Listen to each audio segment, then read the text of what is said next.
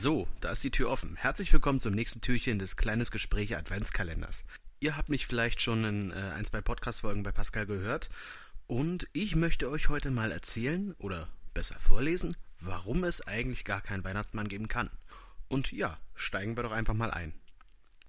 Es gibt gar keinen Weihnachtsmann.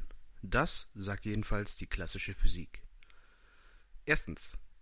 Keine bekannte Spezies der Gattung Rentier kann fliegen, aber es gibt 300.000 Spezies von lebenden Organismen, die noch klassifiziert werden müssen.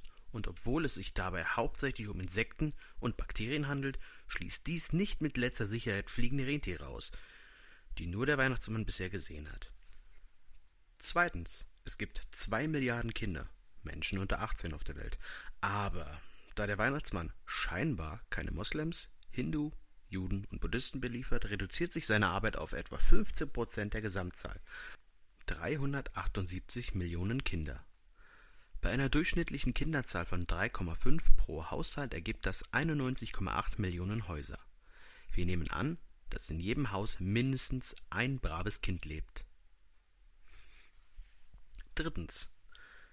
Der Weihnachtsmann hat einen 31-Stunden-Weihnachtstag, bedingt durch die verschiedenen Zeitzonen, wenn man von Ost nach West reist, was logisch erscheint. Damit ergeben sich 822,6 Besuche pro Sekunde. Somit hat der Weihnachtsmann für jeden christlichen Haushalt mit braven Kindern eine Tausendstel Sekunde Zeit für seine Arbeit. Parken, aus dem Schlitten springen, den Schornstein runterklettern, die Socken füllen, die übrigen Geschenke unter den Weihnachtsbaum verteilen, alle übrig gebliebenen Reste des Weihnachtsessen vertilgen, den Schornstein wieder raufklettern und zum nächsten Haus fliegen. Angenommen, dass jeder dieser 91,8 Millionen Stops gleichmäßig auf der ganzen Erde verteilt ist, was natürlich, wie wir wissen, nicht stimmt, aber als Berechnungsgrundlage akzeptieren wir dies, erhalten wir nunmehr 1,3 Kilometer Entfernung von Haushalt zu Haushalt. Eine Gesamtentfernung 120,8 Millionen Kilometern. Nicht mitgerechnet die Unterbrechung für das, was jeder von uns mindestens einmal in 31 Stunden tun muss, plus Essen und so weiter. Viertens. Das bedeutet, dass der Schlitten des Weihnachtsmannes mit 1040 Kilometer pro Sekunde fliegt, also der 3000-fachen Schallgeschwindigkeit. Zum Vergleich. Das schnellste von Menschen gebaute Fahrzeug auf der Erde der Ulysses Space Probe fährt mit lächerlichen 43,8 Kilometer pro Sekunde. Ein gewöhnliches Rentier schafft höchstens 24 Kilometer pro Stunde. Fünftens. Die Ladung des Schlittens führt zu einem weiteren interessanten Effekt. Angenommen, jedes Kind bekommt nicht mehr als ein mittelgroßes Lego-Set, etwa ein Kilo. Ach, Lego. Dann hat der Schlitten ein Gewicht von 378.000 Tonnen geladen, nicht gerechnet den Weihnachtsmann, der übereinstimmt, als übergewichtig beschrieben wird. Ein gewöhnliches Rentier kann nicht mehr als 175 Kilogramm ziehen. Selbst bei der Annahme, dass ein fliegendes Rentier, siehe Punkt 1, das zehnfache normale Gewicht ziehen kann, braucht man für den Schlitten nicht acht oder vielleicht neun Rentiere, man braucht 216.000 Rentiere.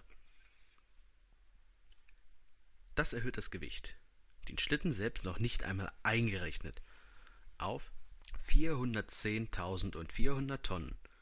Nochmal zum Vergleich. Das ist mehr als das vierfache Gewicht der Queen Elizabeth.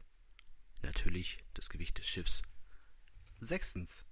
410.400 Tonnen bei einer Geschwindigkeit von 1040 km pro Sekunde erzeugt einen ungeheuren Luftwiderstand. Dadurch werden die Rentiere aufgeheizt, genauso wie ein Raumschiff, das wieder in die Erdatmosphäre eintritt.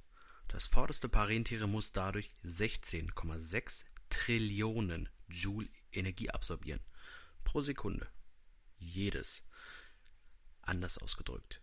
Sie werden praktisch augenblicklich in Flammen aufgehen. Das nächste Paar Rentiere wird dem Luftwiderstand preisgegeben und es wird ein ohrenbetäubender Knall erzeugt.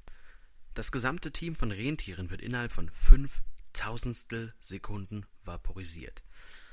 Der Weihnachtsmann wird währenddessen einer Beschleunigung von der Größe der 17.500-fachen Erdbeschleunigung ausgesetzt. Ein 120 Kilogramm schwerer Weihnachtsmann was der Beschreibung nach lächerlich wenig sein muss, würde an das Ende seines Schlittens genagelt mit einer Kraft von 16,6 Millionen Newton.